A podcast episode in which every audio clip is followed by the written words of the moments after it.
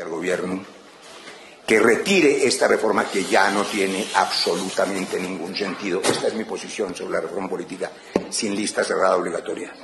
Pero no se preocupen, que el gobierno no se termina el 20 de julio.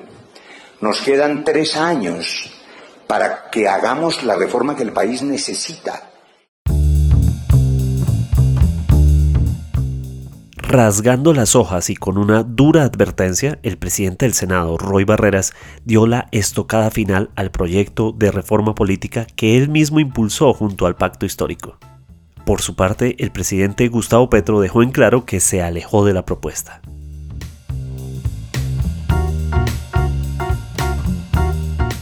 ¿Qué impacto tiene el hundimiento de esta apuesta en medio de la discusión y votación de otras reformas que impulsa el gobierno?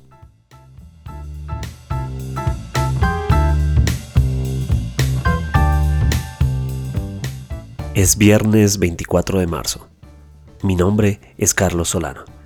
Bienvenidos a El Café de hoy de El Tiempo.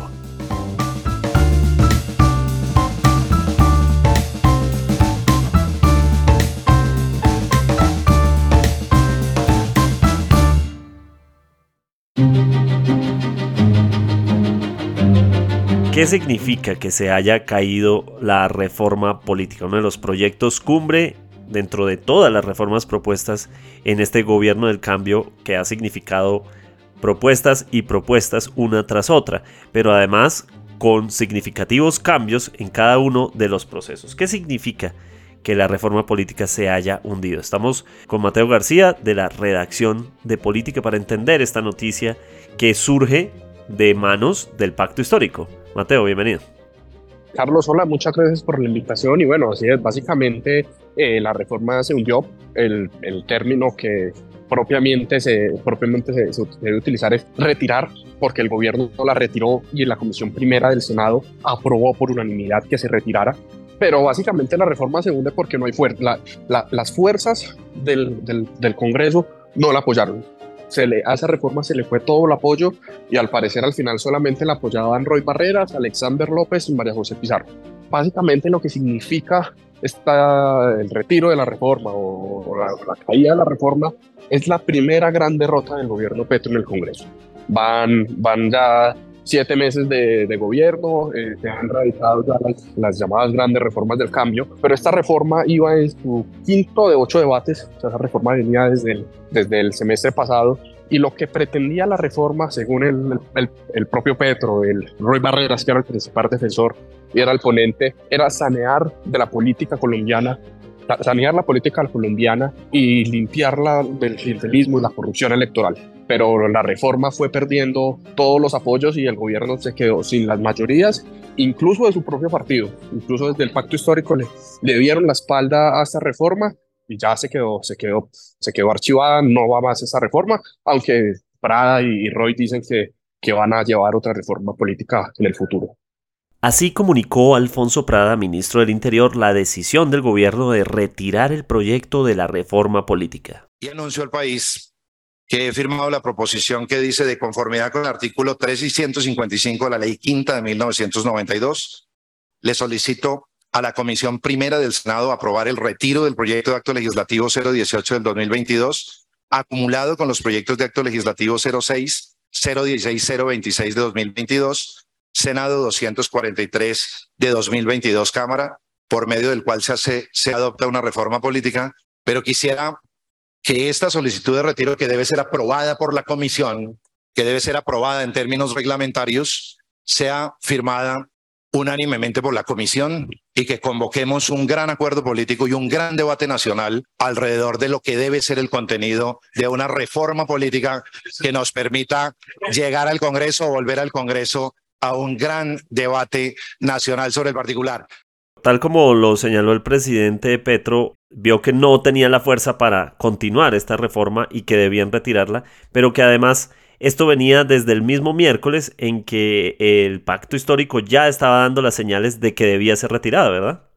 El, miércoles ocurre una, una, algo casi que de, de, película y es que se alinearon opositores eh, liderados por Cambio Radical. Recordemos que Cambio Radical se estrena en la oposición, aunque siempre fue más opositor que independiente, y el Centro Democrático, y lograron alinearse en la, en la Comisión Primera del Senado, donde se iba a llevar el quinto debate, con la Alianza Verde, que siempre estuvo muy en contra de la reforma, especialmente por, por la figura de las listas cerradas, y también con algunos sectores del Partido Liberal, también estuvieron muy, muy insistentes en, en la necesidad de retirar esta reforma. Entonces estuvieron a punto de hundirla negaron, en, en, primer lugar, negaron una, negaron una proposición de aplazamiento del debate hecho, hecha por, por la senadora Pizarro, argumentando que Roy Barreras no estaba en el recinto. Roy Barreras, el ponente, estaba en quimioterapia. Entonces, ella pidió que se aplazara la discusión, pero todos en bloque negaron el aplazamiento. Entonces, eso significó que tenían que discutir sí o sí el, el proyecto. Paloma Valencia y el senador Benedetti de Cambio Radical, quienes hicieron la proposición para archivo de la reforma, para que se hundiera todo estaba listo para votar la reforma y que se hundiera, que la archivaran, que significa prácticamente su muerte en el, en el curso legislativo. Pero Pizarro y Alexander López lograron ganar un poco de tiempo esperando a que llegara Roy Barreras. Prada tampoco estaba en el recinto y lo que terminó haciendo Prada, que estaba votando el plan de desarrollo, fue que, que suspendieron votación del plan de desarrollo y Prada se fue para la Comisión Primera del Senado. Y Roy Barreras llega de, de quimioterapia, porque Roy efectivamente está en quimioterapia, incluso se vio un poco, un poco digamos que eh, agotado, y dijo que habría la votación, que habría, que ya iba a abrir la plenaria, porque recordemos que este miércoles iba a realizar, el, se realizó el debate de moción de censura contra la ministra Irene Vélez, y les dice a los senadores, listo, voy a abrir el registro de la plenaria, recuerden que es obligación de ustedes, a las 3 de la tarde lo abro. Lo que pasó es que, claro, los congresistas tenían que irse a la plenaria porque es su obligación ir a la plenaria y, e incluso como los citantes al debate eran de la oposición, la oposición tuvo que irse al a la plenaria y el, y el debate se quedó sin quórum y tocó aplazar la discusión para, para este jueves. Entonces, de todas maneras, el miércoles prácticamente la reforma estaba muerta y Roy Barreras con su jugada, con esa movida que fue estratégica, lo único que le dio fue unas horas de vida, le dio 12, 15 horas de vida, pero finalmente, finalmente la reforma, la reforma cayó y el ambiente estaba así desde noviembre más o menos. El, el, cuarto debate no terminó nada bien y, se, y era algo que se, que se veía venir una vez de, que agendara esta, este proyecto en la Comisión Primera del Senado. Por el lado de la oposición, esto dijo David Luna, senador de Cambio Radical. Logramos hundir la reforma política. Desde hace seis meses lo veníamos advirtiendo. La reforma del presidente Petro promueve el clientelismo, promueve la corrupción y atenta contra la oposición. Afortunadamente ayer se consiguieron las mayorías y hoy el gobierno toma la determinación de retirarla se hunde la reforma política en beneficio de la democracia y de la participación de los ciudadanos. Y entonces se da la escena que vimos este jueves en la que Roy Barreras de manera muy eh, dramatúrgica rompe el documento y dice, retiramos la reforma, pero quedan tres años de gobierno. Es decir, va a presentar la reforma eh, en un futuro. Sí, así es. Roy Barreras no se rinde. De todas maneras, Roy es uno de los grandes derrotados hay que tener en cuenta que la relación entre Roy Barreras y los otros miembros del pacto histórico, especialmente los más jóvenes y los más radicales del pacto que se encuentran en la Cámara, no es la mejor, empezando por el presidente de la Cámara, David Racero, quien califica a Roy como el jefe de la oposición. Entonces, eh, eh, el pacto, quitarle el apoyo, la, la, bancada del pacto, quitarle el apoyo a la reforma, también de alguna u otra manera es un golpe a Roy, que era el símbolo de, de esta reforma, pero sí, él dice que van a presentar otra, otra reforma. De hecho, Prada también dice que hay que presentar otra reforma. Ahí se tienen que poner de acuerdo en cuándo, lo harían. Prada dice que no es conveniente hacerlo el otro semestre porque estamos en un, ya estaremos en un semestre electoral y eso, y eso le hace mucho daño a, a, las reglas de juego actuales, así no entren no entren en vigencia, pero, pero Roy dice que puede ser el, el, otro semestre. De todas maneras, Roy se volvió más, se volvió más radical de alguna u otra manera y dice que esta nueva reforma que van a presentar eh, no iría con,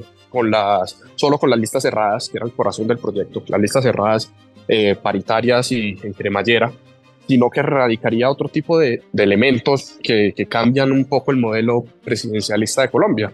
Por ejemplo, planteó, aunque ya eso lo tendrá que definir Petro o por hoy mirará si lo presenta por su cuenta, que las cabezas de lista de Senado, de asambleas, de consejos, sean los mismos candidatos a las alcaldías y gobernaciones e incluso presidencia. Entonces ya Roy, Roy en esta nueva reforma que dice que, dice que presentará, no sabemos si, si, lo hará o si tendrá el respaldo de la presidencia, eh, ya se va un poco más allá y dice que, que van a cambiar las reglas del juego, del juego político del país, pero ya, ya, ya eso quedará en, en veremos. Digamos que el hecho, el hecho de hoy es que ya esta reforma de Petro no, no va más.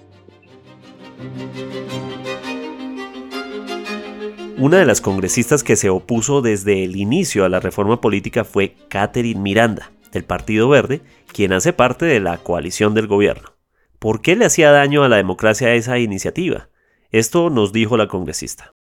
Bueno, yo considero que se resguardó la democracia, se resguardó la separación de poderes.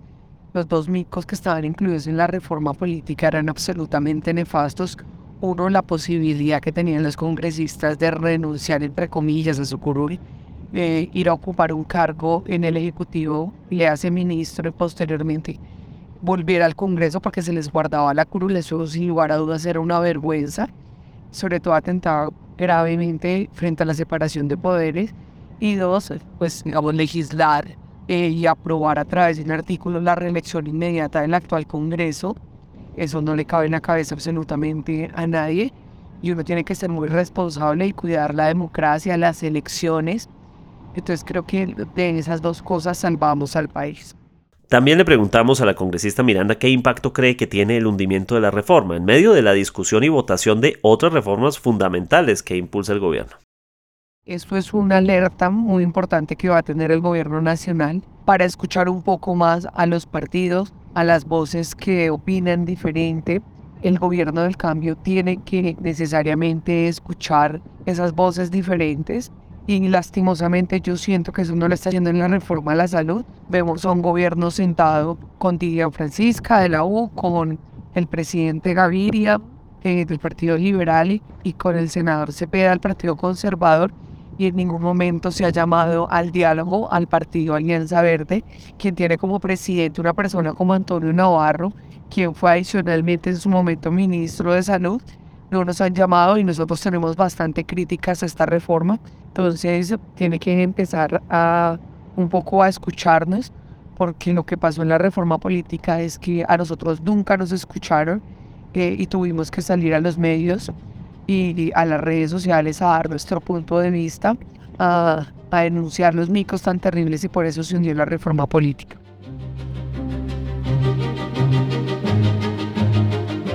Y en ese sentido, ¿qué impacto tiene para el presidente Petro y para el pacto histórico? Es decir, es, es esa primera derrota, pero no es tal vez la el principal de los alfiles de las reformas que tiene el gobierno que se discute en el mismo, al mismo tiempo plan de desarrollo, reforma laboral, reforma pensional, reforma la salud. O sea, la agenda es bastante grande. Pero ¿qué impacto tiene para el presidente Petro y para su partido?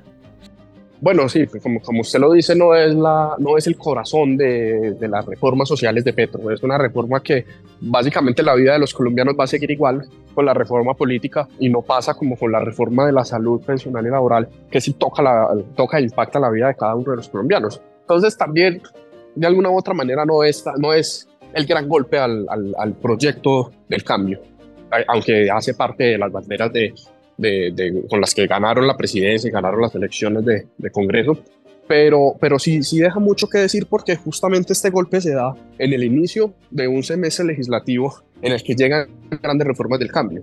Entonces deja en evidencia una vez que Petro no tiene las mayorías tan sólidas como aparentó tener hace el semestre pasado y tiene que empezar a moverse si quiere que le salgan adelante las otras reformas. El problema es que ya hemos visto lo que pasó con la reforma de la salud, que lleva ya hace, hace ya casi, hace más de un mes, mes y medio que la radicó, pero no hay ponencia todavía porque no han logrado ponerse de acuerdo con los partidos. Ya el Partido Conservador salió a decir que no va a acompañar la reforma laboral. Entonces, son todo este tipo de, elementos que se, suma, se suman, se suman y dejan en evidencia que las mayorías del Congreso hoy no están sólidas y, de alguna otra manera eso puede ser un llamado al gobierno a, a, recomponer la coalición. Ahora, hay, hay quienes son ya más, más calculadores y dicen que, que, el gobierno tenía también calculado esto, pero, pero lo cierto es que el gobierno y Roy Barrera salieron derrotados este, este jueves.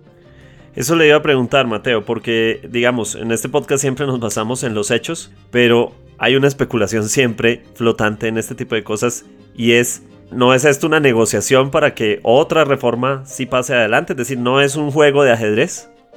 Digamos que no, no están de alguna otra manera los, los elementos para decirlo, pero sí y conociendo cómo ha sido, cómo ha sido Petro y, y, y, su forma de, de, gobernar hasta ahora, incluso Petro, Petro congresista, eh, yo no creo que Petro iba a dejar que se le, que se le hundiera tan fácil una reforma.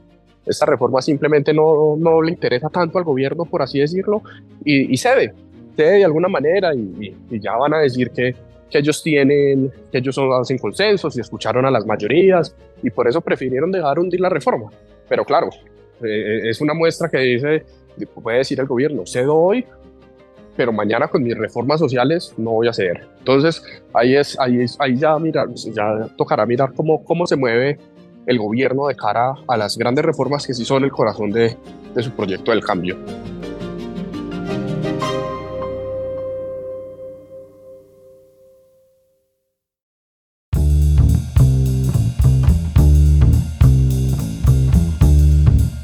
Gracias por acompañarnos en el café de hoy. Suscríbase en todas las plataformas de podcast y en el canal de YouTube del Tiempo. Además, ¿quiere recibir a través de WhatsApp la notificación de cada nuevo episodio? Haga clic en el enlace en la descripción o envíenos un mensaje con la palabra suscripción al teléfono 320-300-5327 y haga parte de la comunidad del Café de hoy.